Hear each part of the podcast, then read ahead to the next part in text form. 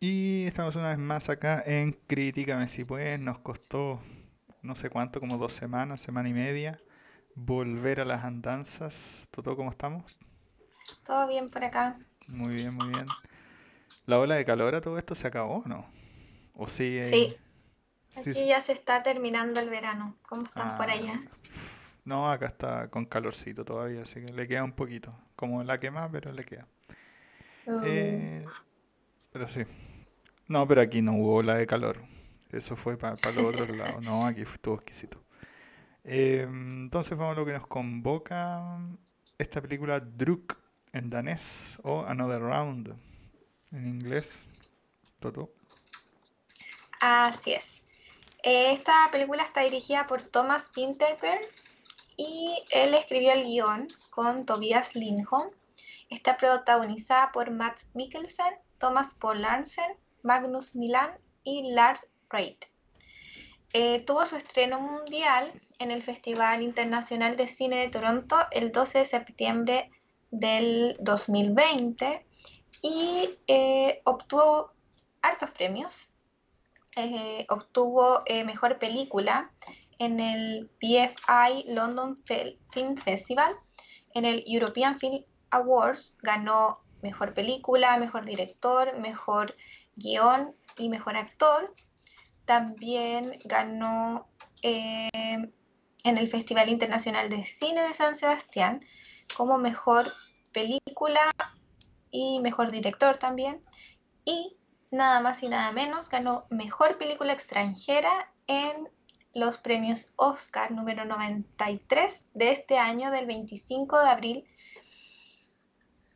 Así que Mm, muy premiada la película. Ah, tremendamente premiada. Y esta película trata eh, de, es un drama ahí por ahí en clave de comedia también, que trata de un grupo de profesores los cuales deciden probar la hipótesis eh, de un psicólogo particular, ya ahí mencionan el nombre, no, no lo recuerdo, pero que este tipo establece en algún punto de que el cuerpo humano eh, está en sus óptimas condiciones como psicológicas, eh, bueno, principalmente psicológicas, cuando tiene un 0,4% aproximadamente de alcohol en la sangre. Entonces estos profesores que también tienen ciertas, están como un poco estancados, digamos, en la vida, deciden eh, probar esta hipótesis y estar básicamente curados eh, todo el día. Eh, dicho esto, Toto, ¿cuáles son los puntos fuertes o el punto fuerte de esta película? Yo diría que la trama. La trama es, a, pesar de que esto es un drama, eh, la trama es, entretenida, eh, tiene un poco mm, de comedia, eh, así que la, la trama es, es fascinante. Bueno, hay que decir que, como mencionábamos en la sinopsis, esto trata de em, estos cuatro profesores, eh, los cuales, primero que todo, y hay una cosa bien importante de la trama, se toman esta cosa del alcoholismo no como una forma así como, ah, seamos curados y todo, sino que ellos eran de tomarse, qué sé yo, una copa cuando celebraban, sino que eh, una de las cosas interesantes es que se da de una manera 100% académica. Como los cuatro son profesores, dice, bueno, si nos vamos a volver eh, alcohólicos, básicamente, eh, forzadamente o de manera consciente, convirtamos esto en una experiencia académica. Y hacen todo un reporte de cómo les va yendo, básicamente, eh, con el consumo de alcohol y sus, básicamente, eh, qué sé yo, aparatos motores y eh, qué sé, eh, psicológicos, cómo se interactúan, sociales, como socioafectivos, digamos. Entonces, eso vuelve súper interesante la película, la cosa como sistemática, prácticamente científica que generan, pero además tiene el otro lado, que es como el dramático, digamos, porque estos tipos están como en sus 40, 50 y están de alguna manera estancados un poco como profesores, en- laboralmente, eh, familiarmente, en todos sus círculos se nota que están como un poco ahí cohibidos o, o apresados, digamos. Y a través del alcohol se, se ve o cómo básicamente el cómo se desarrolla la película y cómo se desarrollan ellos mismos es junto con el alcohol. Entonces eso es bien interesante y como dice la Toto, eso hace la trama tremendamente potente.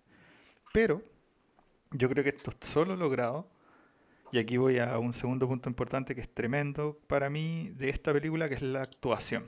El segundo punto, eh, creo yo, como digo, la actuación porque eh, literalmente estos tipos están toda la película eh, actuando como si estuvieran en diversos niveles de alcohol, además. Entonces, y yo personalmente me lo creí completamente. O sea, entonces, para mí, ellos perfectamente podrían haber estado actuando curados, así. O sea, ellos realmente podrían haber estado eh, bebidos actuando, eh, porque la actuación es muy, muy buena. No sé qué te pareció, Toto. No sabemos ahí si, si fue parte de la buena actuación o, de verdad. Le pusieron. Eh, hicieron parte del experimento, eh, pero la actuación es muy buena. Claro, el, más conocido es, es, el protagonista, que es Matt Mikkelsen, y su actuación es, fenomenal, no solo por, por el hecho de, estar ahí borracho, sino también pues, la parte dramática. Em, e, está muy bien actuado y, muy bien desarrollado su personaje. Los otros tres amigos em, no son actores tan famosos. Eh, también hablemos que son actores daneses, así que para nosotros no es algo muy conocido, pero la verdad es que encuentro que em, no actúan mal y, eso ayuda al, buen desarrollo de, de, cada personaje. Cada uno eh, tiene una característica diferente, como decías tú, uno es el profe de música, otro es el profe de educación física, el otro, no me acuerdo qué era el otro, el, profesor. Era de, eh, filosofía como a nivel ah, media, que son profesores de, de, nos dijimos, pero son profesores de enseñanza media básicamente, o de secundaria, si quieren. Entonces cada uno muestra sus problemas con lo que está lidiando, no solo el, tema de enseñar, sino también como los dramas familiares y sociales, así que encuentro que eh, a pesar de eso eh, está bien actuada la película. Em, bueno, quiero decir que esto no es cerveza, este helado, pero mi vida daría por una cerveza a propósito de la película en este momento. Dicho esto, em, como decía la Toto, eh, mezclando un poco la actuación con, la, mm, con ahora los personajes mismos, los personajes son muy buenos. Estos cuatro profesores, eh, cada uno en distintas ramas, y que tienen que lidiar, por tanto, con distintas aproximaciones a la educación, básicamente. Eh, qué sé yo, el de historia y el de psicología son más como de aula, pero el de música con el de educación física son más como de estar ahí haciendo otras cosas y teniendo que, entregar, de hecho, otras experiencias. ¿Sí? Por ejemplo, no sé, pues el de música que les tiene que enseñar a, no sé, arma como un coro y ahí les tiene que enseñar a cantar, pero el tipo o uno siente al principio, o no sé si te pasó, y eso es algo que me encantó de la película, que se nota cuando interpretan la misma canción y lo hacen sin ninguna pasión, y cuando el tipo les dice, no, sabéis que esto está muy mal, esto parece como que no, me acuerdo qué, analogía usa y, y, los obliga básicamente a sentir la música. Eh, y se nota la misma, la misma canción es como completamente distinta. Entonces, también esos como pequeños detallitos son muy gratos. Pero vemos entonces a estos cuatro profesores eh, desenvolviéndose básicamente en, en elementos educacionales que son distintos y son mostrados. Entonces, bien interesante, pero de nuevo ligado a lo que decías tú, también estos cuatro tienen como distintas edades y están en distintas etapas como en términos humanos. Qué sé yo, uno eh, tiene sus hijos recién nacidos más o menos, el otro tiene como sus hijos adolescentes y así. O sea, otro como que, no sé, es como más bien pareciera eterno solterón. Claro, los otros son como eternos solterones, así. Claro. Entonces, tienen como problemáticas que son muy distintas y las muestran todas muy bien. Y en ese sentido, los personajes, creo yo, y su entorno en sí mismo está muy bien construido para la película. Y justamente está muy bien construido para lo que quiere la película, que es como mostrar un poco el desarrollo de personajes ligado al consumo de alcohol. Porque se desarrollan muy bien ligados a este, a este elemento de la película. Entonces, En ese sentido, nada, nada que decir, eh, muy muy buenos los personajes y su desarrollo, digamos, en toda la película que es potente, de hecho, lo que pasa, porque al final esto es un drama como con esta clave de comedia así me ha decurado. Eh, la música, Toto. Eh, la música, em, el tema principal de la película se llama What a Life y esta canción fue escrita y creada por el grupo Scarlet Pleasure.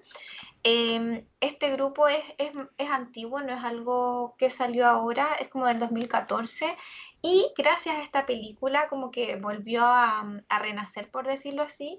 Tiene más de 200.000, em, ¿cómo se llama? Em, reproducciones. Ah, no, reproducciones en Spotify, así que está, la está ah, llevando aquí la canción.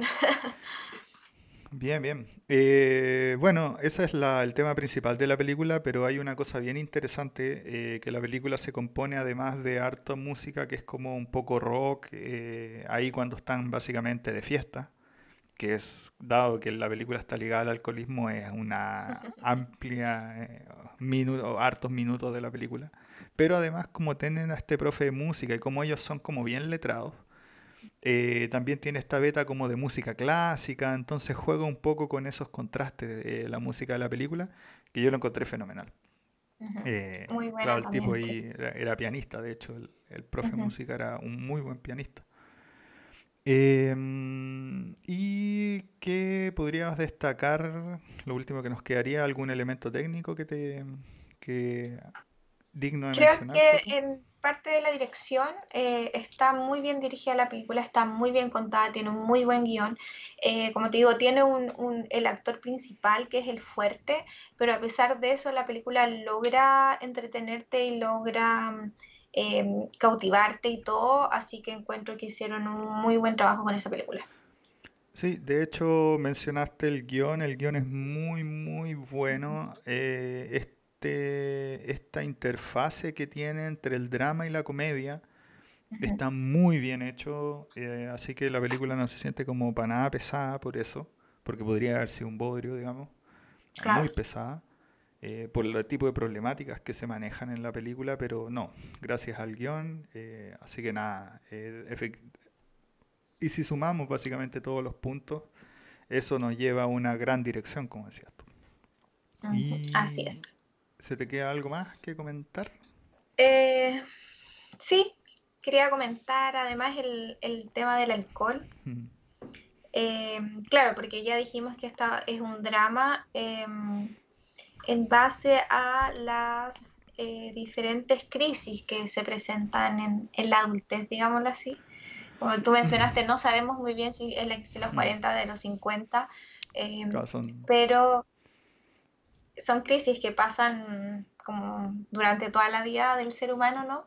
Y em, claro, quería preguntar más, más o menos que si encuentras que es como un consumo justificado de alcohol que la sociedad le ha dado en este momento o cuál es nuestro pensamiento acerca del alcohol. A ver, mm, mi pensamiento personal, digamos, del alcohol es que Primero que todo hay una cosa antropológica. Ha estado literalmente eh, en absolutamente toda la existencia de la humanidad. Y aquí quiero decir una anécdota bien interesante y es que en la tumba del Tutankamón hay, bueno, jeroglíficos, un montón de cosas así, que era lo que él quería dejar a la posteridad. Entre esos jeroglíficos hay está la receta de una cerveza, que de hecho hoy en día irlandeses la trataron de reproducir, se llama Tutankamón Beer, pero a ese nivel de importancia es el alcohol en la humanidad. Ha estado en las entrañas de, ¿sí? ¿Esta, esta cerveza ya, ya está así hecha y comercializada?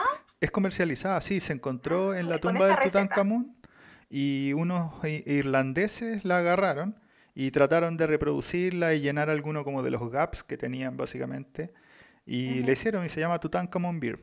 Eh, sí, se puede comprar y todo. Entonces, a ese nivel, digamos, eso es anecdótico, digamos, pero no es menor que haya ocurrido hace, no sé, 5.000 años, creo que es el Tutankamón, que es la primera pirámide. Eh, entonces, el alcohol es algo que está casi, casi que en el nacimiento de la humanidad, ha estado con nosotros toda la, toda la existencia.